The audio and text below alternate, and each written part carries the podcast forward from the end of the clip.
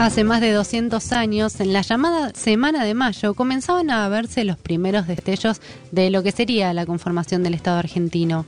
Ya se hablaba de patria, de nación, pero ¿cómo se entendían estos conceptos en aquel entonces? ¿Era para todos lo mismo? ¿Qué tipo de representaciones había? ¿Se- ¿Ya se sentían en las expresiones artísticas? Qué pregunta, Mercedes. Y estas preguntas intentaremos resolverlas junto a Jaime Peire, doctor en Historia y director del Instituto de Estudios Históricos de nuestra universidad. Buenos días, Jaime, Mercedes y Pedro te saludan. Buen día, Jaime. Buen día, Mercedes y Pedro, ¿cómo les va? Muy Bien. bien, gracias. Bienvenido a Estación Untref. Y hablábamos sobre el concepto de patria y de nación. ¿Cómo se entendía ya por el 1810? Bueno, habría, mm, primero habría que decir que tal vez la patria, la nación, el Estado, eh, pero sobre todo la patria, eh, antes que nada es una emoción, es un sentimiento, ¿no? Eh, lo cual no inhabilita preguntarse por los conceptos, pero Claro. pero mm, digamos em- eh, trata de empezar un poco por abajo por los sentimientos que son los que un poco mueven los conceptos este y mm, bueno no hay una respuesta unívoca a cómo se entendía la patria como tampoco la hay ahora Claro. eh, es, un- es una cosa compleja porque la patria está en uno y está en, en, en- en todos los grupos que conforman un ente político y, y circula, y circula de manera diferente. Es decir, hay una patria individual y una patria colectiva, pero esa patria individual involucra un sentimiento acerca de un colectivo. No sé si me explico. Sí, y Jaime, este sentimiento, ¿eh, ¿es un sentimiento de pertenencia a qué? ¿A algo físico? ¿Podemos decir a un territorio, a un Y lugar? eso va cambiando según la semántica del momento. Te podría decir que, por ejemplo, en la patria, en el siglo XVIII, es algo bastante territorial, pero eso cambia mucho después de la Revolución Francesa y, y en el caso de la- de- del Río de la Plata, después de la Revolución de Mayo. La patria de la Revolución Francesa es la revolución. Cuando se habla de la patria, se está hablando de la, de la patria que fundó la revolución. Claro. Patria y revolución eh, están identificadas, ¿correcto? Es decir, eh, más que identidad, hay procesos de identificación móviles. Y lo mismo pasa acá. Eh, después de la Revolución de Mayo, eh, la patria es la revolución y las ideas que fundan esa, esa revolución. No sé si se entiende lo que digo. Absolutamente, sí, sí, sí. Pero había todavía en aquel momento, a principios del siglo XIX, acá en, en el Río de la Plata, en, en el virreinato, todavía que todavía se, fun- seguía funcionando, algún sentimiento de patria todavía ligado a la realeza española, al rey español. Claro, eso es otra cosa importante. Pueden mm, convivir patrias de naturaleza diferentes en una misma comunidad, Ujú, ¿no? Y eso es lo que precisamente ocurría eh, antes de la revolución incluso. O sea, la patria que la revolución hereda y transforma eh, es una patria que nace antes, que nace bastante antes y que uno puede leer, que los, eh, los que están escuchando ahora pueden leer en internet en el, en el periódico El Telégrafo Mercantil, que es la patria ilustrada, que después la revolución toma y la transforma y la hace militante, ¿no?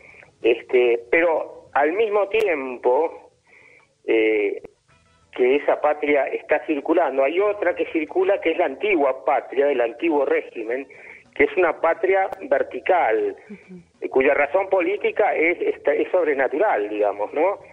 Eh, lo importante, la razón política de esa patria es Dios eso, y la religión. Y el monarca es en el medio, ¿no? En cambio, la otra patria, que se puede ver en la, en la poesía, por ejemplo, eh, la Oda al Paraná, que publicó el Telégrafo Mercantil, es una patria material, cuyo centro es eh, material y es eh, horizontal, no es vertical.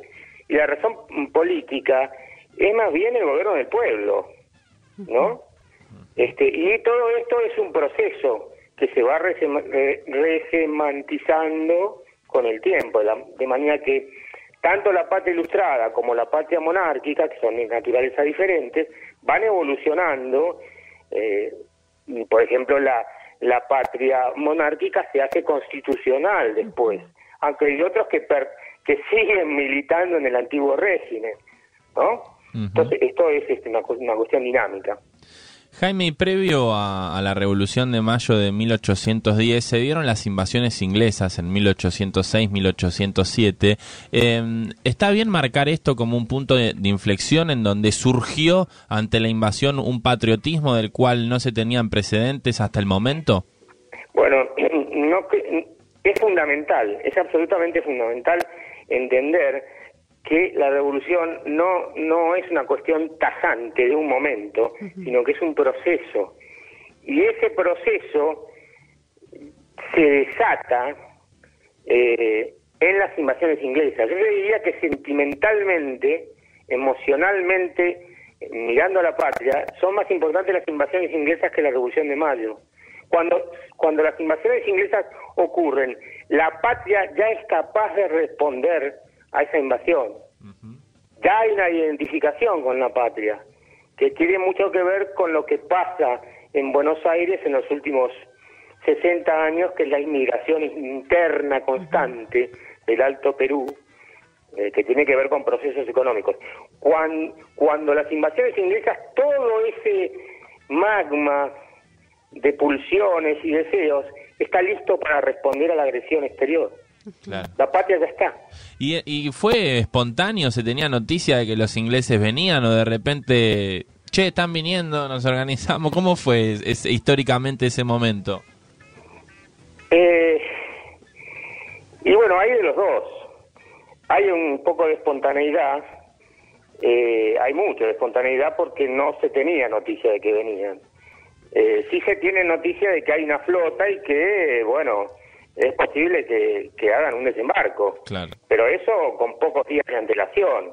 Pero sí hay una, hay una preparación que no sirve para nada, que es la que hace Sobremonte. Sobremonte, allá por el año 1801, hace un disimulo de embarque, una, una simulación de desembarque eh, de enemigo y de derrota del desembarco enemigo, que no le sirvió de nada después, seis o siete años después, ¿no? Claro. O sea que y la, corona va haciendo reformas eh, porque militarmente es muy débil. Pensá que no hay, no hay estrictamente una ocupación militar con un ejército de ocupación, ¿no? Pero va haciendo unas reformas en orden a hacerse más fuerte militarmente, pero evidentemente no le sirvió de nada eso. Sí, y entendiendo también el contexto histórico en el cual se dio la Revolución de Mayo y la Semana de Mayo de 1810, em, empezaron los patriotas o los nuevos patriotas argentinos reconocidos como Buenos Aires a no reconocer justamente el poder del virrey tras las invasiones napoleónicas en España, cuando ya no ya no, no había un rey que encabezara este este virreinato cómo, cómo fue el devenir de esos días en los cuales llega la noticia a, la Argentina de que ya no hay soberanía en España hasta la hasta el, el 25 de mayo. Bueno, lo primero que hay que decir eh, es que la, Argentina no existía.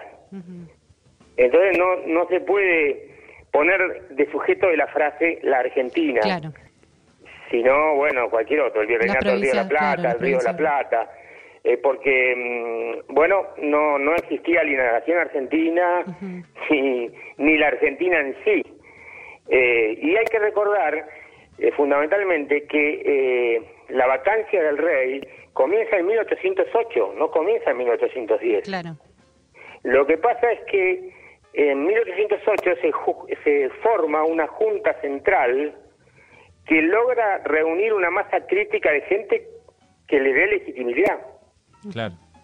espero que me, esté explicando, ¿no? Sí. Entonces, eh, pero el problema es que en 1810 esa Junta Central se disuelve ante el avance de Napoleón. Y el, poder, por el poder imperial, por decirlo de alguna manera, queda en manos de un consejo de regencia muy frágil, al cual el, vamos a decir, la población, los notables de, de, Buenos Aires no le no le juran no le juran fidelidad. Deciden no jurarle fidelidad. Eso es lo que nosotros conocemos por Cabildo Abierto el 22 de, mayo de 1810 pero eso es un proceso que empieza antes. Por ejemplo en 1808 el gobernador de Montevideo hace una junta. Es el primero que hace una junta, el primero de América. Mientras Buenos Aires se queda callado, digamos, ¿no? Después, cuando cae la Junta de Sevilla y asume el Consejo de Regencia, eh, Montevideo se queda callado y Buenos Aires hace su junta, ¿no? Eso es, mm, en resumen, el, el proceso. Estamos comunicados con Jaime Peire, director del Instituto de Estudios Históricos de nuestra universidad, repasando un poco los hechos de lo que fue la, semana de mayo de 1810. Y además, Jaime, eh, ya empezaban a haber expresiones artísticas, líricas y em, poéticas sobre estos sentimientos que hablábamos al principio de patria y, de nación eh, durante el virreinato del Río de la Plata. ¿Qué, ¿Cómo podemos describir algunos de esos movimientos artísticos?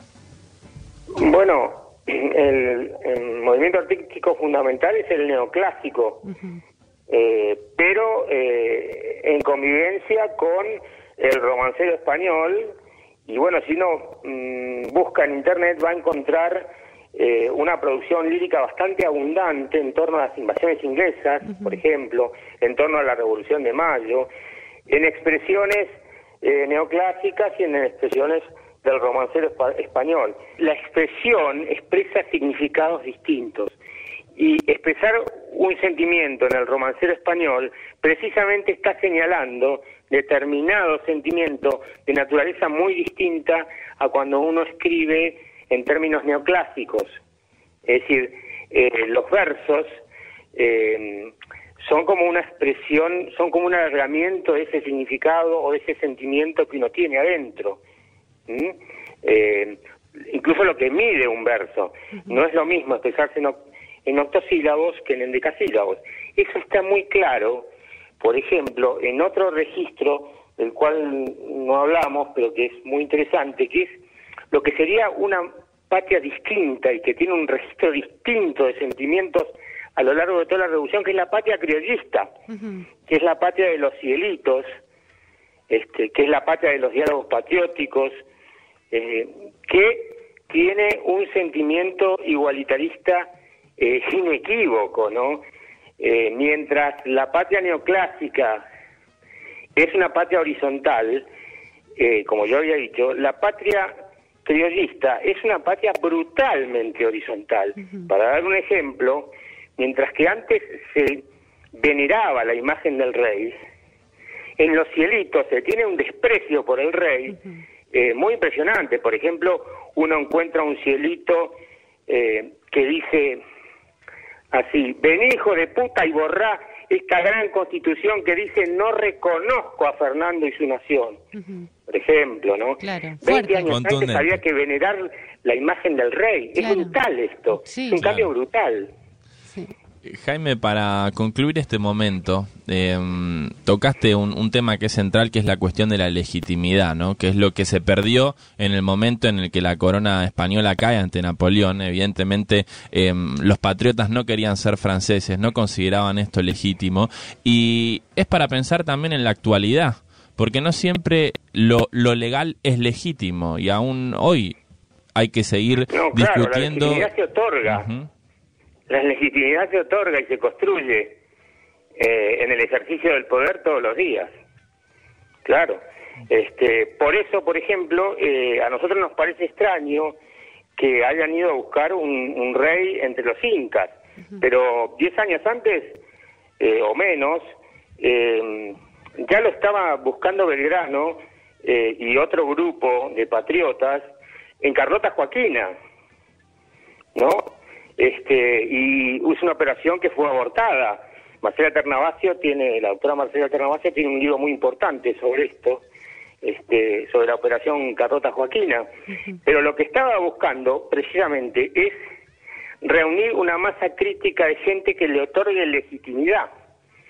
Eh, para ponerlo en términos de hoy, si Carlota Joaquina hubiera desembarcado en el Río de la Plata y hubiera obtenido el apoyo de la gente, hoy hubiéramos ganado 11 mundiales. este, que son los que ganaron Uruguay, Argentina y Brasil. Claro, seríamos todos un mismo país. ¿Entienden? Sí, sí, sí, por supuesto. Bueno, y, y, lo mismo pasó con el Inca.